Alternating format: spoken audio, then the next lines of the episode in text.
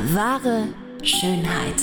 Der Podcast über den Sinn und Unsinn der ästhetischen Medizin. Mit Dr. Carlo Hasenöhrl und Sabrina Engel. Wie geht's dir, Carlo? Ja, sehr gut. Sehr gut, sehr gut. Ein bisschen, äh, wie soll man sagen, ich musste da meinen Bauch vorführen. Oh, wow. Bist du voll am Training oder wie? Ja, wir haben so ein neues Gerät, das, das äh, steigt die Bauchmuskeln und strafft die Haut. Ist EMS-Training oder? Na, es ist äh, viel, viel massiver als EMS. Es, es, sind ein paar tausend Sit-Ups, die du in einer halben Stunde machst, sozusagen vom Effekt her. Ist das das Gerät, das du in der Imkers-Folge erwähnt hast? Genau. Uh. Ja, das ist jetzt da. Und ich bin schon drin. Ist gar nicht wild, ja. Also, so, ich meine, es zieht da ordentlich die Muskeln zusammen.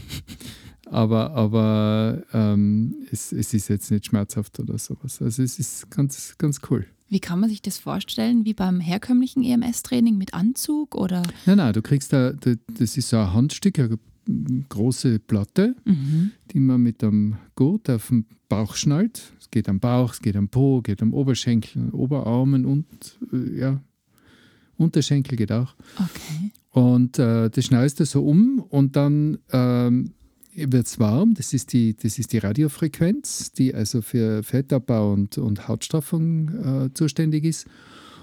Äh, aber das nur, das ist wie Wärmflaschen, also das ist gar nicht unangenehm. Und dann kommen diese Beats sozusagen. Stromschläge. Ja, und da wackelt wirklich der ganze Stall. Also es ist schon sehr intensiv, ja. aber eine halbe Stunde locker auszuhalten. Aber das heißt, ähm, du liegst da oder machst du auch so wie beim Nein, Training? nein, nein, nein, eben. Nein, das kannst du gar nicht. Das geht gar nicht? Nein, das kannst du gar nicht. Das ist so intensiv. Oh mein Gott. Ja. Jetzt hast du mich neugierig gemacht. Ja, ja, es ist echt. Müssen wir austesten. Ja. Ja, du. Kann man das parallel auch machen? Wie parallel? Das wird zusammen da liegen und Ja, es gibt zwei Handstücke. Also wir könnten ja. beide, beide im Bauch.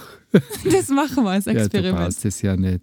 Aber Topfigur. Das wäre echt einmal spannend im Vergleich zum, weil ich komme ja vom EMS-Training, wie sich das anders anfühlt. Gell? Also, halt also, Philipp äh, geht ja auch EMS-Training ja. und, und sagt, na, das ist schon viel intensiver. Ja. Wow. Und jetzt hast du es gestern gemacht, oder? Ähm, na, ich bin jetzt so in einem, du, du, machst normalerweise ein Package, also es gibt, es ist ein Package über, über sechs Anwendungen im Abstand von plus minus einer Woche. Mhm. Und das heißt, in sechs Wochen hast du dann wirklich einen straffen Bauch. Krass. Ja. Und, und ähm, ich bin jetzt bei, ich bin jetzt zweimal dran gewesen. Und spürst jetzt schon Erfolge? Ich finde schon. Also oh, ich, wow. ich spüre einfach, dass, da, dass da die Spannung im Muskel, auch wenn ich, also nach Tagen noch wirklich so, kein Muskelkater, ich habe keinen Muskelkater gekriegt, yeah. aber so, dass, dass der Muskel einfach so ein bisschen kompakter ist und der Bauch ein bisschen, bisschen straffer ist. Und, und äh, ja, haben noch eine Ernährungsumstellung bei Dr. Sarah Gerstmeier. Puh. Jetzt gibst du das voll. Geben wir es voll. ja, wenn dann gescheit, oder? Wir wollen keine halben Sachen. ja, ich, bin ja, ich wundere mich über meine gute Laune. ja, weil das ist ja genau, das sind ja Endorphine, die da ausgeschüttet werden, wenn du deinem Körper was Gutes tust. Das ist ganz logisch. Ja, ich glaube, er weiß es noch nicht, dass ihm was Gutes tue. Aber solange du es ihm einredest, ist schon mal gut. okay, ich werde mich bemühen. Hey, cool. Also da musst du uns bitte unbedingt ständig berichten, wie ja. du fühlst und mhm. sehen wir es als kleines Body-Experiment. Ja, genau. Cool. Mega. Ähm, dann sprechen wir auch über den Body. Mhm. Ähm, wir haben nämlich eine Anfrage wieder bekommen von einer Hörerin, dieses Mal aus Deutschland. Anna aus Lindau am wunderschönen Bodensee mhm. ähm, beschreibt, dass sie eine Narbe an der Schulter hat nach einer Operation an der Bizepssehne. Hat richtige Wulst, wie sie schreibt, und es schaut aus wie Harry Potters Stirnnarbe, nur bei ihr halt eben an der Schulter und sehr blitzförmig. Ähm, es ist bei ihr leider Gottes so, dass sie gar keine ärmellosen ähm, Tops mehr anziehen will, weil die Narbe einfach wirklich, wie sie schreibt, hässlich ist. Ja. Ihre Frage, kann ein plastischer Chirurg Narben verschwinden lassen? Sie würde nämlich gerne etwas dagegen tun. Liebe Grüße, Anna. Liebe Anna, leider nein. Mhm. Das ist einmal die schlechte Nachricht. Ja? Mhm. Also wir verschwinden geht nicht. Und da möchte ich wirklich dann auch ausholen, warum. oder wie das Ganze, was da dahinter steht, was macht der Körper, warum bildet er Narbe und so. Aber um das vorwegzunehmen, verbessern ja. Ja. Man kann sehr viel machen, zum Teil konservativ, zum Teil operativ ähm, und kann da wirklich eine, eine Optimierung der Narbe äh, bewerkstelligen. Aber ich, wenn eine Narbe da ist, ist sie da. Ja. Das ist einmal Fakt. Aber wie gesagt, da gibt es also sehr viel, was man machen kann. Man kann, das, äh, man kann schauen, dass die Narbe einfach wieder so weit ähm, sich normalisiert, dass man, dass man zumindest wieder ärmellose Ja, wäre doch schön, oder? anziehen, kann. Wenn man damit leben kann, Glücksack Ja. jetzt. Ja. Wollen wir mal klären, was eine Narbe überhaupt ist? Ich glaube, da fange ich einmal ganz Basics, äh, mit den Basics an. Äh, und zwar äh, die Haut. Wie ist sie aufgebaut? Ich meine, das ist ja doch unser größtes Organ mit eineinhalb bis zwei Quadratmeter Oberfläche Ja. und einem Gewicht von vier bis fünf Kilo. Echt? Ja, mit Unterhaut oft einmal bis zu 20 Kilo. ja, Oh mein Gott, wir müssen Ja. die Haut entfernen zum Abnehmen. ja, na, das macht man immer, also Unterhautgewebe nimmt man ja weg beim Absaugen. Aber ähm, also das ist ja, das ist schon, das ist schon erstaunlich. Und äh, die Haut hat mehrere Schichten. Es gibt die, im Groben gibt es drei Schichten, die Epidermis, die Dermis und die Subcutis. Ja, die Epidermis, also die oberste Schichte, hat ähm, ebenfalls ungefähr drei Schichten, äh, hat noch mehr. Ich, ich möchte es jetzt nicht so sehr ins Detail, da könnte ich mir, da, da komme ich jetzt ein bisschen ins Schwärmen. aber aber ähm, ist trotzdem wichtig. Es gibt die Hornschicht, die uns einfach schützt vor, vor mechanischer Belastung. Ähm, das sind Zellen ohne Zellkern, äh, die einfach praktisch die äußerste Barriere bilden. Drunter die sogenannte Stachelzellschichte, das sind also normale Hautzellen und dann die Basalzellschichte, eine ganz feine äh, Zellenschichte, die äh, praktisch neue Zellen produziert. Die Haut erneuert sich ja permanent. Man sieht das ganz gut, wenn man zum Beispiel einen Verband oder sowas gehabt hat, man tut den Verband nach einiger Zeit weg oder einen Gips, da ist ganz schlimm, dann schuppt, dann sind da ein Haufen Schuppen drin. Das ist also praktisch abgestoßene Haut. Das heißt, es passiert ja permanent, dass wir Hautzellen verlieren und die werden permanent neu gebildet. Und das ist ja faszinierend, dass sich die Haut eigentlich dauernd erneuert. Und das passiert in dieser Basalzellschichte. Und drunter gibt es die sogenannte Lederhaut oder Dermis. Und die erneuert sich überhaupt nicht.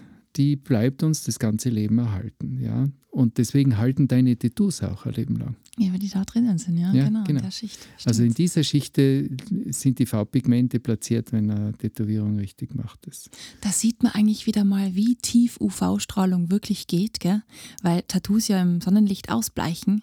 Das heißt, die Sonne kommt ja wirklich bis in die Lederhaut, Ja, wenn ja, man keinen ja. Sonnenschutz drauf hat. Und, und natürlich abhängig von der Anzahl der Melanozyten, die wieder in der, in der Epidermis sind, also in der, in der oberen Stachelzellschichte. Puh. Ja. Also die sind ganz oberflächlich, aber, aber ähm, müssen sich erst einmal, es muss sich erst der Lichtschutz aufbauen. Siehe Podcast Nummer Wir verlinken es in den Show Ja, danke schön. Hast mich gerettet. Und, äh, und äh, eben, wenn der, Haut, wenn der Schutz nicht da ist, dann geht es doch. Das ist schon so. Der Schaden, dieser, dieser chronische Schaden, der also praktisch dann auch zu Hauttumoren führt, das spielt sich ja in der Epidermis, in der Oberhaut ab. Ja, weil dort sind die Zellen, die sich erneuern, die einem, einem stetigen Wandel unterliegen, die sind natürlich für äußere Schäden viel empfindlicher als eine Zelle, die praktisch sich nicht mehr weiterteilt Ja. und, und äh, ein Leben lang bleibt. Also wie gesagt, da ist die Lederhaut, äh, das, sind, äh, das sind, besteht aus, aus einem straffen Bindegewebe und eben auch dazwischen elastischen Fasern.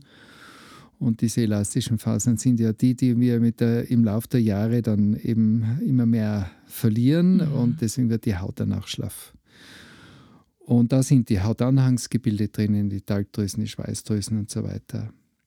Äh, Und dann drunter gibt es eben die Subcutis. Äh, Polster, ein richtiger Fettpolster, der schützt uns vor stumpfen äh, Einwirkungen, also der federt sozusagen jetzt zum Beispiel ein stumpfes Traumanschlag oder sowas Mhm. ab und macht natürlich die Wärmeisolierung Klar. und lieg, unterliegt enormen Schwankungen. Das merke ich gerade bei meinem Bauch. ja. Sehr flexible Schicht. Ja, genau. Und jetzt komme ich zu den Verletzungen. Und das ist eben dann auch die Narbenbildung. Es gibt Verletzungen, die heilen ja ohne Narbe. Das, man, man haut sich, man, was sieht, man rutscht aus und stürzt und blutet sogar ein bisschen, aber das verschwindet wieder. Das ist dann, wenn die Basalzellschicht intakt bleibt. Solange das in der, in der, sich die Verletzung in der Epidermis abspielt oder zumindest die Haarwurzeln, Talgdrüsengänge und so weiter äh, als, als Epithelspender äh, noch erhalten bleiben, kann sich die Haut regenerieren. Also die kann sich dann quasi narbenfrei wiederherstellen. Je tiefer die Verletzung geht und besonders wenn sie eben dann in oder unter die Lederhaut geht, desto schlechter kann die Haut sozusagen damit umgehen. Das heißt, es entsteht dann zuerst einmal eben ein, ein Pfropf, das heißt, es blutet, ja? Ja. das Blut gerinnt. Durch den Kontakt mit der Oberfläche wird ja da so ein, ein Prozess in Gang gesetzt, der eben äh, das Blut zum Stocken bringt, also ent entwickelt Fibrin, dann werden so Entzündungszellen eingeschleust und dann gibt es das sogenannte Granulationsgewebe, das ist sozusagen der erste, wir nennen das im Volksmund Heilfleisch. Ja? Also diese, Heilfleisch. ja, hast du noch nie gehört den Na, Ausdruck? so das ist so, das ist so ähm, massiv durchblutetes und relativ äh, empfindliches Gewebe noch, das äh, schneller mal blutet, das jetzt noch wirklich noch nicht die Stabilität hat, aber so der, er- im Reparaturvorgang der erste Schritt ist. Okay. Und dann stabilisiert sich das Ganze. Dann wachsen wieder kollagene Fasern ein, die, sich, die dann schrumpfen und die sich verfestigen. Aber es bleibt dann eben, es ist, kommt nicht wieder zu diesem schichtweisen Aufbau der Haut, sondern es bleibt praktisch ein Konvolut aus kollagenen Fasern. Da fehlen die Talgdrüsen drinnen, da fehlen die Haarwurzeln drinnen, da fehlen die Schweißdrüsen drinnen. Das heißt, diese, diese Narbe kann sich nie mehr so äh, kann nie mehr so geschmeidig werden, weil sie ja, weil ihr die, das, der Schmierstoff, sprich das Talg fehlt, das man ja sonst Ja. produzieren in der Haut. Und, äh, und deshalb ist der Narbe auch immer empfindlicher. Es fehlen auch zum Teil die Melanozyten, das heißt äh, die, die pigmentproduzierenden Zellen, außer ähm, es, sind, es bleiben äh, in einer Schicht ein paar Melanozyten übrig, dann kann auch einmal eine Narbe dunkel werden. Das kennt man ja auch, die Hyperpigmentierung von Mhm. Narben. Aber meistens ist ja eine Narbe heller. Genau, die erkennt man eigentlich einfach gleich. ein weißer Strich. Oder sie ist rot. Rot ist sie dann, wenn also die Gefäße, äh, die Kapillaren in dieser Narbe einfach äh, nicht zurückgehen. Am Anfang ist eine Narbe ja immer rot, Ja. weil einfach der Körper versucht, durch massive Einsprossung von Blutgefäßen äh, diese, diese äh, Narbe maximal zu, zu durchbluten, Sauerstoff hinzubringen, diesen ganzen Heilungsprozess, der ja viel Energie braucht und eben auch viel Sauerstoff, äh, möglichst zu unterstützen. Und deswegen sind diese Narben am Anfang alle rot. Im Idealfall blasst die Narbe dann ab und geht auch wieder zurück. Zuerst repariert der Körper immer mit einem Überschuss. Die Narbe wird dick, dann schrumpfen diese, diese Fibroblasten, also diese äh, kollagenen Fasern oder die Zellen, die die kollagenen Fasern produzieren, die schrumpfen dann wieder, dann zieht sich die Narbe zusammen und dann pendelt sich das sozusagen ein auf, ein, auf ein gewisses Level. Und da gibt es eigentlich vier verschiedene Narbentypen, habe ich gefunden.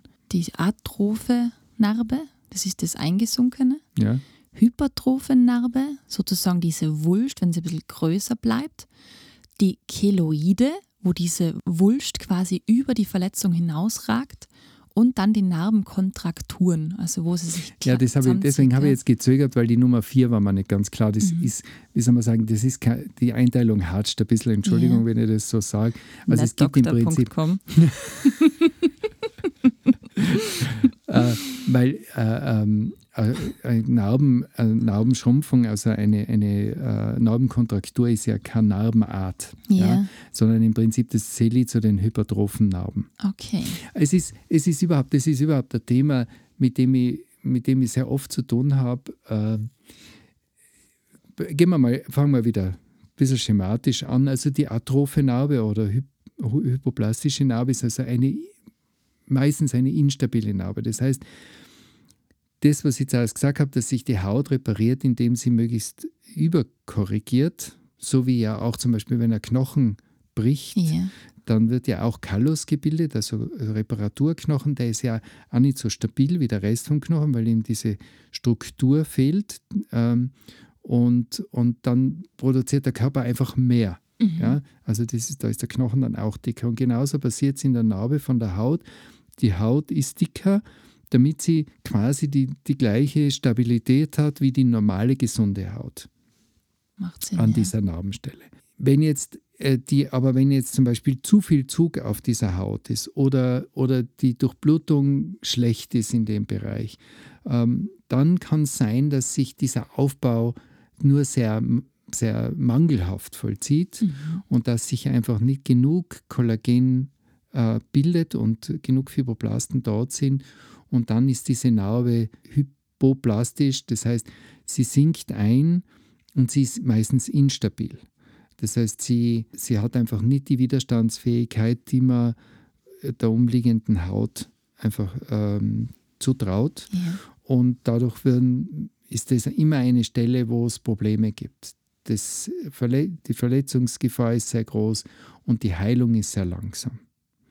Typische Stelle, zum Beispiel äh, Narben oder, oder so nach Geschwüren bei, äh, bei Venengeschichten, mhm. also wenn man zum Beispiel massive Varizen, Krampfadern hat und, und Durchblutungsprobleme und dann hat man eine offene Stelle, die heilt dann wieder ab, aber die Narbe wird nie so ganz stabil, man verletzt sich wahnsinnig leicht, es dauert ewig, bis das wieder heilt. Das ist ganz typisch für so eine äh, atrophe Narbe. Atrophe Narbe, ja genau. Mhm. Und dann die hypertrophe Narbe, ähm, die, ist, die ist eigentlich äh, eine Reaktion des Körpers auf ähm, auf eine mechanische Überbelastung. Und äh, hypertrophen Narben entstehen meistens eben an Stellen, wo sehr viel Spannung auf der Haut ist. Die Haut versucht jetzt das Ganze zu, kompensatorisch zu, zu, äh, zu reparieren, indem sie mehr von diesem Kollagen bildet oder mhm. mehr von, dieser, von diesem Reparaturmaterial dorthin baut, mhm. weil weil sie merkt, da ist jetzt besondere Belastung drauf, da muss ich dafür sorgen, dass die, dass da, dass die stabil genug ist oder so stabil ist wie die umliegende Haut. Und dann bildet sich die Narbenhypertrophie. Ähm, der Klassiker oder, oder ganz typische Stellen für hypertrophe Narben sind eben die Schulter, mhm. liebe Anna. Das ist leider so. Dort ist sehr viel Spannung und, äh, äh, das, und sehr viel Bewegung drauf und da reagiert eben die Haut mit, diesen, mit dieser überschießenden Kollagenbildung. Oder, oder man, ähm, es läuft eine, eine, äh, ein Schnitt oder eine Verletzung nicht entlang der Spannungslinien der Haut. Und da habe ich sogar was mitgebracht, vielleicht tun wir das dann in die Shownotes oder irgendwas. Das habe ich in den 80er Jahren bekommen das hat damals jeder, der auf, den, auf der plastischen Chirurgie begonnen, äh, begonnen hat, hat ein Kärtchen bekommen mit den Spaltlinien der Haut über den ganzen Körper. Das sind, okay. äh, das ist, da gibt es also große anatomische Untersuchungen, wie die, wie, in welche Richtungen sich die Haut, ähm, das war jetzt technische Unterbrechung, weil, wir beide ins Mikrofon gelaufen sind, sozusagen. Man muss sich da jetzt vier Karteln vorstellen, oder? Wir haben einmal den Körper ganz von vorne, ganz von hinten und genauso das Gesicht von vorne und vom Profil. Ja. Und da sind diese ganzen Linien drin verzeichnet. Das schaut irgendwie aus wie ähm, ein menschliches Zebra.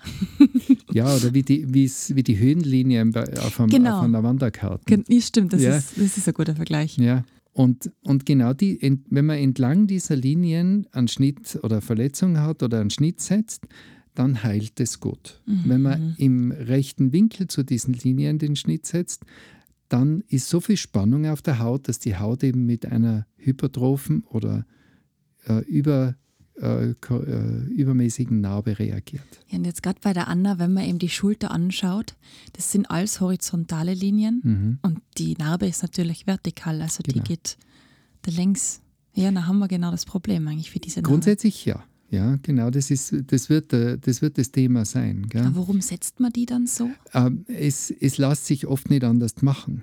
Und man muss auch eins dazu sagen, äh, es gibt auch Areale, wo, man die, wo die Spannungslinien der Haut zwar, ähm, weiß ich, äh, horizontal verlaufen, aber durch, durch das Gelenk, durch die Bewegung und äh, ist, ist dann auch ein vertikaler Ja, Zug klar. drauf. Stimmt. Und dann ist natürlich die Frage, wie, wie optimiere ich dann die Narbe, wenn ich sie entlang der Spannungslinien ähm, lege, ja. dann habe ich bei gewissen Bewegungen fast mehr Spannung drauf, als wenn ich es gegen die Spannungslinie Macht auch Sinn. Voll. äh, bringe. Und äh, die, mein, die Lösung wäre natürlich, wenn man das Gelenk ruhig stellt, was äh, wieder theoretisch ist, weil wie lang muss man das dann ruhig stellen? Mhm. Also da reichen zehn Tage nicht aus. Oh Gott. Ja, und ob das dann, ob das dann dafür steht.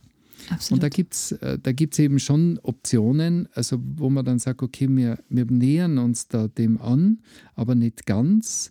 Ähm, da gibt es also so Verschiebeplastiken, wo man die Haut zueinander ein bisschen in einem, in einem quasi in einem speziellen System äh, die, die, die, Linie, die Führung der Haut dann praktisch oder der, des, der Narbe dann ändert ja. und damit äh, ein Kompromiss eingeht. Voll spannend. Und, und das hast du dann wirklich immer bei dir gehabt, oder? Zu das Beginn liegt auf meinem Schreibtisch Liegt immer da. seit 30 Jahren. Na, 40 Jahren. 40 Jahren. Ja. Cool. Okay, aber du hast es jetzt schon erwähnt, Carlo, jetzt gibst du wieder rüber. Ja, das ist leider du kannst ja Weil auswendig. sonst ja. reden wir wieder ins Mikro. Ja, ähm, Im Fall jetzt von der Anna ist natürlich diese hypertrophe Narbe eben ein Problem unter Anführungszeichen. Also verschwinden lassen, hast du ja zu Beginn schon gesagt, funktioniert nicht. Ja. Aber was können wir jetzt Verbessern. in dem Fall verbessern? Ja. Genau. Also ähm, je nachdem, wie sie läuft und wie sie liegt, äh, kann man die Narbe entweder in der Richtung ändern. Das klingt verrückt. Man kann also natürlich, äh, was sie 10 cm lange Narbe nicht einfach Verschieben. äh, umdrehen. Ja. Aber es gibt, es gibt spezielle äh, Techniken, Operationstechniken, wo man, wo man ein, eine Art Zickzack aus der Narbe macht. Also sogenannte W-Plastik, das, das schaut ein bisschen aus wie ein Haifischmaul. Das heißt, man, man macht so am Narbenrand so ein, ein Zickzack hinein und die Zacken greifen ineinander, wie, in, wie beim Zahnrad Okay. nimmt die Narbe in der Mitte raus und näht es dann zusammen und dann läuft die Narbe nicht mehr linear, sondern macht so äh, ein Zickzack. Und dadurch kriegt man sie über die ganze Länge in kleinen Teilen in, äh, mehr oder weniger in Richtung der Spannungslinien. Und dann gibt es die Z-Plastik. Das ist das, was wir immer als allererstes lernen, äh, wenn, man, wenn man auf der plastischen Chirurgie anfängt. Das ist also so eine, eine Dreiecksverschiebung f- der Narbenränder, wo man praktisch aus dieser linearen Narbe eine Art Z macht. Mhm. Und äh, da das nicht genau Z ist, ich kann mich erinnern, eine meiner ersten Z-Plastiken habe ich falsch zusammengenäht. Das war dann ein Ziel. Nein, es war im Prinzip dann nur, äh, äh, ja, wurscht. Das gehört auch dazu. Das, Lernen. das habe ich, ja, das werde ich nie vergessen. da haben sie mir angeschaut. Naja, aber sonst ist es eigentlich eine ganz logische Technik. Und äh, es gibt dann noch so, dann gibt es noch ein Difformantel und da gibt es also ein paar, ein paar Verschiebeplastiken, die, die man da anse- anwenden kann, aber das sind ein, die Grund, das ist die Basis praktisch äh, der Narbenkorrektur. Und wenn man dann ähm, die Form der Narbe oder die Beschaffenheit der Narbe hernehmen, kann man da mit einem Laser vielleicht Ja, noch was das ist natürlich, da gibt es äh, jede Menge an, an Optionen ähm, und, und äh, jede hat so ihre Vor- und Nachteile. Also zum Beispiel, wenn die Narbe stark gerötet ist und da die Rötung nicht weggeht und meistens ist sie ja dann auch verdickt, dann verwende ich äh, den gepulsten Farbstofflaser, äh, der ja im Prinzip eine, eine, äh, die Hautoberfläche durchdringt, ohne sie zu verletzen. Und im roten Blutfarbstoff wird dann praktisch diese Energie freigesetzt oder absorbiert und dadurch erwärmt sich diese Zone, die Gefäße gegen platzen und gleichzeitig geht auch dieser, dieser äh, Kollagen, diese, diese Überaktivität in der Narbe, äh, diese neue Bildung von Kollagenfasern ein bisschen zurück. Das heißt, die Narbe wird blasser und ein bisschen weicher und flacher. Das ist jetzt nicht die Wunderwaffe, aber für viele Narben, die an und für sich einfach nur hauptsächlich rot sind und deshalb stören, geht es sehr gut. Ist auf jeden Fall eine Verbesserung. Ja. ja definitiv. Ja. Man darf halt eben nicht vergessen, dass das einfach ein Ersatzgewebe ist Genau. und einfach nicht mehr die volle Produktpalette vorweisen kann. Gell? Und zu diesem Ersatzgewebe sagt man auch Fibrose, oder? Kommt es ja, daher? das ist einfach, ja genau, das besteht aus kollagenen Fasern aus, Fib- und die Fibroblasten, die, die produzieren ja diese kollagenen Fasern. mhm. Das ist, äh, das, die, die ähm, sind da die Hauptakteure praktisch in der Narbe. Da habe ich natürlich an unsere Kapselfibrose denken müssen. Im Grunde genommen ist das das Gleiche. Eine Kapsel, jede Bindegewebshülle, um jeden, habe ich ja gesagt, jeder Glassplitter, jede, jedes Schiefer, jedes Standel, das wir uns äh, beim, beim Radlfahren ein, einträgt. Schlimme Erinnerungen? Ja, ähm, werden ummantelt von, von einer Bindegewebshülle. Und die Bindegewebshülle ist nichts anderes als eine Narbe. Wenn ihr euch jetzt denkt, was reden die da? Wir reden über die Brustimplantate Ja, eigentlich. genau. Könnt ihr auch gerne reinhören, das ist der nächste Link in unseren Shownotes. Mhm. Okay, das heißt jetzt, summa summarum, für unsere Anna. Zaubern geht natürlich nicht, weil Ersatzgewebe. Man kann aber die Richtung verändern, dass die Spannung vielleicht ein bisschen besser wird und man kann die Farbe verändern anhand eines Lasers. Ja, man kann natürlich auch die Dicke verändern. Das mache ich mit einem anderen Laser. Am liebsten eben mit einem sogenannten fraktionierten Laser. Das heißt, äh, der, der so kleine, mikrofeine äh, Löcher stanzt in, das, in die Haut. Und äh, da muss ich ehrlich sagen, ich weiß nicht, wie es funktioniert, aber es funktioniert. Die Haut wird, die Narbe wird dadurch flacher und, und, äh, und auch ein bisschen weicher. Das Also ist ja auch schon super, weil es ja. ist ja oft auch Spannungsgefühl und eben hart einfach, also verknotet. Genau. Und dann gibt es, glaube ich, noch einen Punkt, die Pflege generell. Wenn man jetzt operiert worden ist, ich meine, Narben entstehen ja nicht nur durch Verletzungen, sondern eben vorrangig eben auch durch Operationen. Was würdest du Anna für Pflegetipps geben? Weil man liest ja immer wieder von diesen Narbencremen, die man fleißig schmieren soll. Bringt es tatsächlich was? Also ich habe da so ein, Grund, ein Grundprinzip. Ja? Es, gibt, es gibt Pflegeöle und Balsams und Salben, die in erster Linie die Haut beruhigen, die diesen, äh, diese Rötung ein bisschen nehmen. Und äh, die sind äh, die besten sind meiner Ansicht nach auf, auf äh, Kräuterbasis. Johanniskrautöl ist ein Ein Wunderkraut, ja? bekanntes äh, Mittel bei Narben, Veilchen gehen gut, also Veilchenessenzen, äh, dann, dann Ringelblume. Äh, da gibt es also eine Menge an, an äh, Kräutern, die da wirklich de äh, definitiv wirklich helfen. Und das ist auch meine erste Wahl. Es gibt auch äh, Gels, die praktisch die Narbe aufweichen, die also wirklich in das Kollagen hineindringen und dort diese, diese Kollagenfasern ein bisschen weicher machen.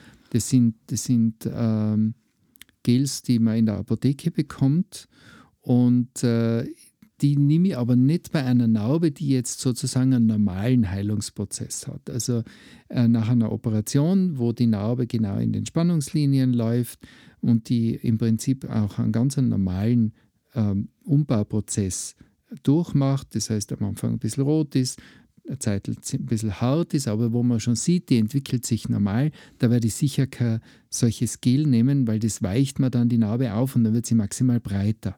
Okay, Ja, das wollen wir ja das nicht. macht keinen Sinn. Mhm. Ja, dann nehme ich vielleicht, wenn man jetzt eher in der, in der Chemische, Chemie bleiben will oder in der Pharmazie bleiben will, dann nehme ich vielleicht ein, ein Silikon. Es gibt ja Silikonpflaster, Silikonpasten, die man auftragt. Wie das genau funktioniert, äh, da muss ich jetzt auch ein bisschen mogeln. Es dürfte mit der, mit der Haltung der Feuchtigkeit und äh, diese, dieses Silikon ist wie eine Isolierschichte und weicht dann auch die Narbe ein bisschen auf. Aber nicht lockert sie nicht auf. Also es ist nicht so, dass sie, dass dann die, die Stabilität darunter leidet, sondern die Narbe beruhigt sich eher. Okay. Ja, da gibt's, das ist recht beliebt. Es funktioniert bei einem und beim anderen funktioniert es nicht. Wie das ist, so oft. ja, das, ich, ich, wenn mich Patienten fragen, soll ich nicht dieses Silikonpflaster nehmen, dann sage ich, es ist sicher ein Versuch wert, aber über, die, über den Effekt kann ich nichts garantieren, ja. weil äh, ich, also es ist nicht meine erste Empfehlung. Meine erste Empfehlung sind eben Öle oder äh, Balsams, die wirklich die auf Naturheilbasis sind und wo man weiß, dass die die Narbe beruhigen, die, die diese Überproduktion von Kollagen in Fasern bremsen mhm. und, auf der anderen Seite aber die Narbe auch nicht destabilisieren sozusagen. Heilkräuter. Heilkräuter. Darf man da wirklich sagen, finde ich. Wobei natürlich die, das rückfettende Element extrem wichtig ist. Mhm. Also am liebsten habe ich ja Öl, weil das einfach wirklich Feuchtigkeit in die Haut bringt und, und äh, gut einzieht und die Haut in die Narbe geschmeidig macht. Und das Ganze natürlich auch mit äh, massierenden Bewegungen vermutlich. Ja, genau, dass das auch so in der, in, erstens einmal ordentlich eingearbeitet wird und zweitens auch in der Tiefe des von den unteren Schichten ein bisschen mhm. löst. Sehr cool. Super. Also ich glaube, Carlo, da hast du der Anna einen riesengroßen Baukasten an die Hand gegeben. Ich würde vorschlagen, auch wenn sie Lust hat, kann sie dir auch gerne ein Foto von der Narbe schicken. Es ist, ja, wobei auch das nur, nur begrenzt äh, aussagekräftig ist, sie muss es sehen. Vorbeischauen. Liebe Anna, herzliche ja. Einladung von Carlo ja. an dich. Schau im House of Excellent Beauty vorbei. Wir sind noch nicht ganz fertig. Oh Gott, habe ich was auslassen? Ja, das Keloid. Und oh. das liegt mir ein bisschen am Herzen. Eine der vier Narbentypen, oder? Drei haben wir gesagt. Okay, sagen wir, sagen wir drei plus, oder? Drei plus, okay. ähm, weil das Keloid, ich, es kommen immer wieder Patientinnen und sagen, ich habe ein Keloid, oder Patienten, Entschuldigung. Äh, das in den meisten Fällen stimmt es Gott sei Dank nicht. Ja? Mhm. Ein Keloid ist wirklich eine Wucherung. Das ist wirklich zu unterscheiden von einer hypertrophen Narbe. Eine hypertrophe oder überschießende Narbenbildung ist einfach eine Reaktion des Körpers auf, auf äh, Spannungssituationen. Entzündungen spielen da auch eine Rolle und so weiter. Ein Keloid ist wie ein Tumor.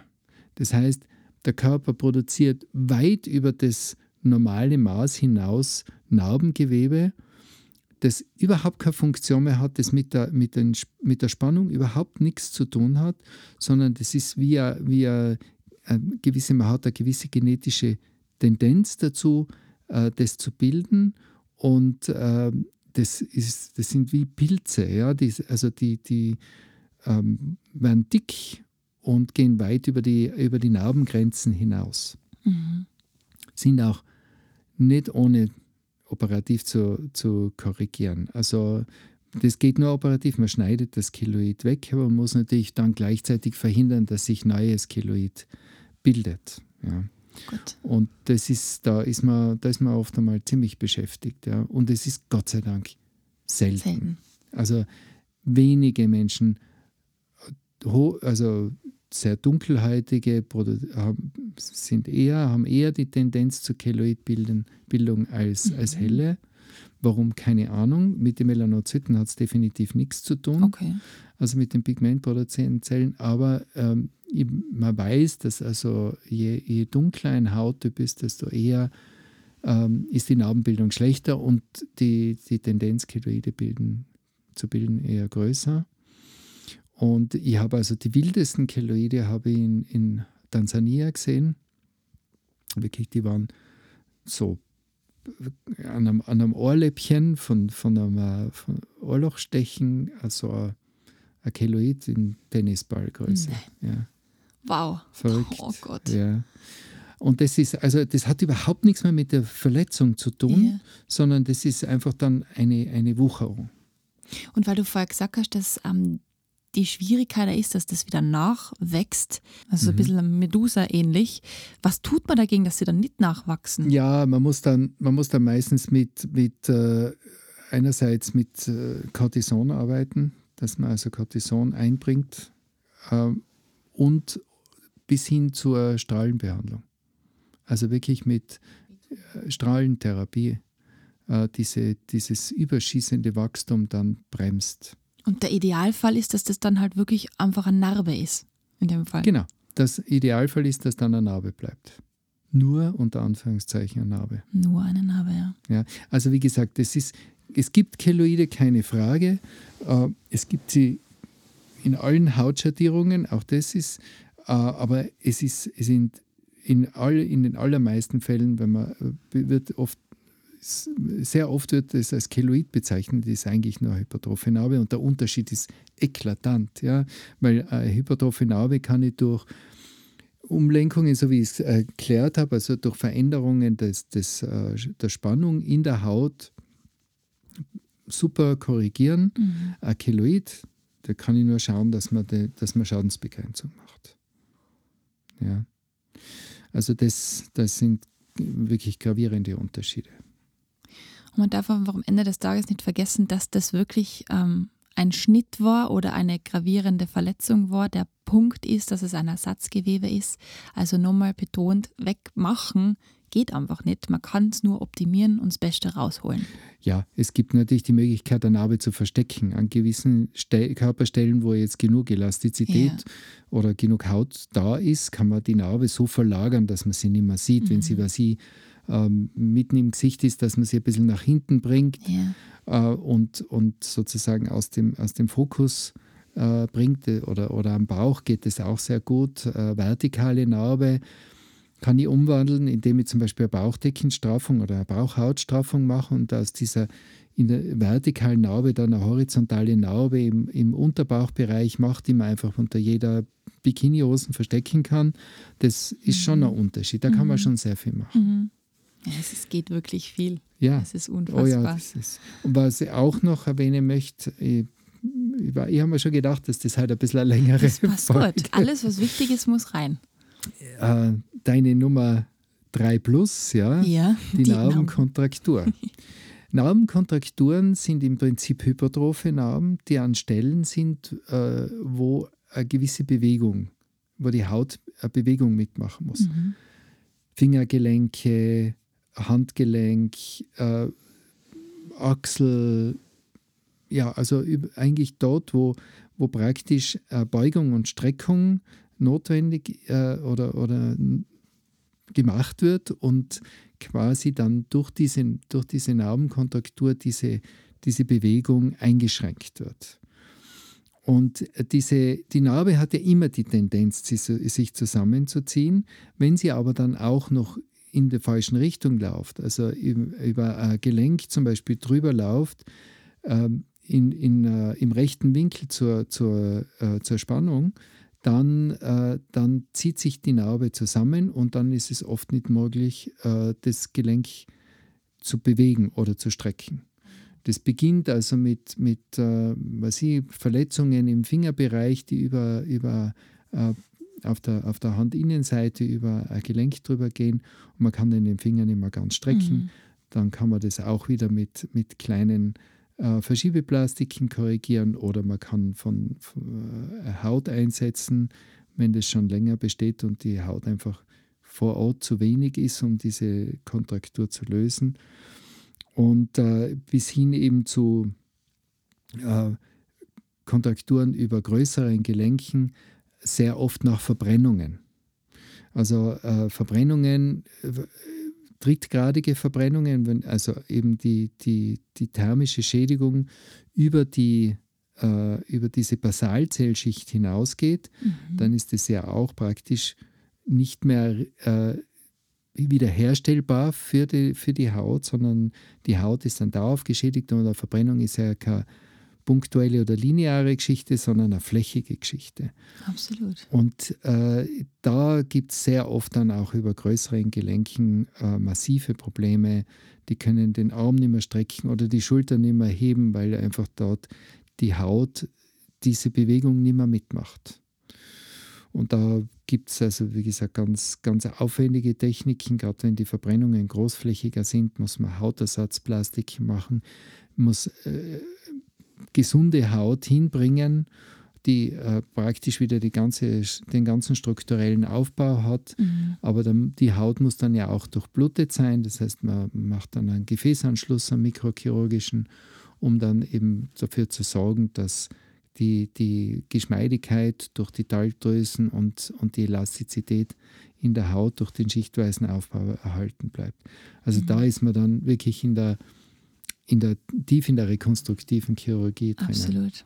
Das war bei meinem Papa so. Der hat sich mit der Kreissäge den Zeigefinger abgeschnitten. Mhm. und leider Gottes das mittlere Gelenk zerstört.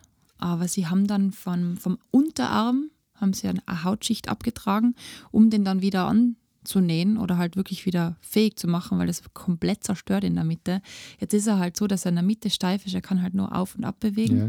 aber er kann ihn tatsächlich wieder bewegen. Also der Finger ist wirklich auf der Kreissage gelegen. Mhm. Das war richtig krass. Aber mit der rekonstruktiven Chirurgie kann man einfach wirklich so viel wieder rekonstruieren. Das ist beeindruckend. Absolut. Und das macht dir ja auch besonders viel Spaß, gell? Ja, ja. Es ist ein unheimlich spannendes Gebiet und, und äh, gerade, also mein Gott, das ist sind wir wieder im handchirurgischen Bereich, da fehlt uns ja noch eine Folge. Den gell? müssen wir jetzt echt einmal machen, Carlo. Reden tun wir oft davon. Wir wollen die Spannung halten. ja, schaut so aus. Und, und da ist ja, in dem Fall wird sicher nicht nur die Haut das Thema sein, sondern natürlich auch die Sehnen und äh, die Gelenkskapsel. Ja, genau. Und das Gelenk per se, also praktisch, da ist ja, wird das Gelenk ja auch nicht mehr funktionstüchtig sein. Genau, wirklich nur. Knorpel fehlen und so. Ja, ja. Aber Hauptsache er ist dran und er kann wieder Ganz greifen genau. damit. Ganz genau. Mhm. Eine schöne Geschichte. Das heißt jetzt wirklich nächste Folge Hand. Ha, Wollen wir es uns jetzt endlich vornehmen? Gut, wir nehmen es uns vor. Mein Papa war jetzt der Ruck dafür. Der hat uns Ja. jetzt einen Tritt in den Hintern gegeben. Das Thema an. Cool. Folge 2. Und Ja. alles andere, was wir so während der Folge jetzt erwähnt haben, wo ihr reinhören könnt, findet ihr jetzt wieder unten in den Show Notes. Könnt euch bequem durchklicken und euch weiterbilden und weiter mit der ästhetischen, rekonstruktiven und In erster Linie plastischen Chirurgie. genau beschäftigen. Sehr gut. Ja, und eure Fragen wie immer an podcast.excellentbeauty.com. Wir freuen uns drauf. Danke, Anna, für die Nachricht. Ich hoffe, wir konnten dir helfen. Ja, das hoffe ich sehr. Und, und äh, wer auch immer das macht, das äh, wünsche ich ihr, dass es dann das ärmellose T-Shirt wieder gibt in ihrer Yes. Garderobe. Sehr cool. Und euch wünschen wir jetzt eine gute Zeit.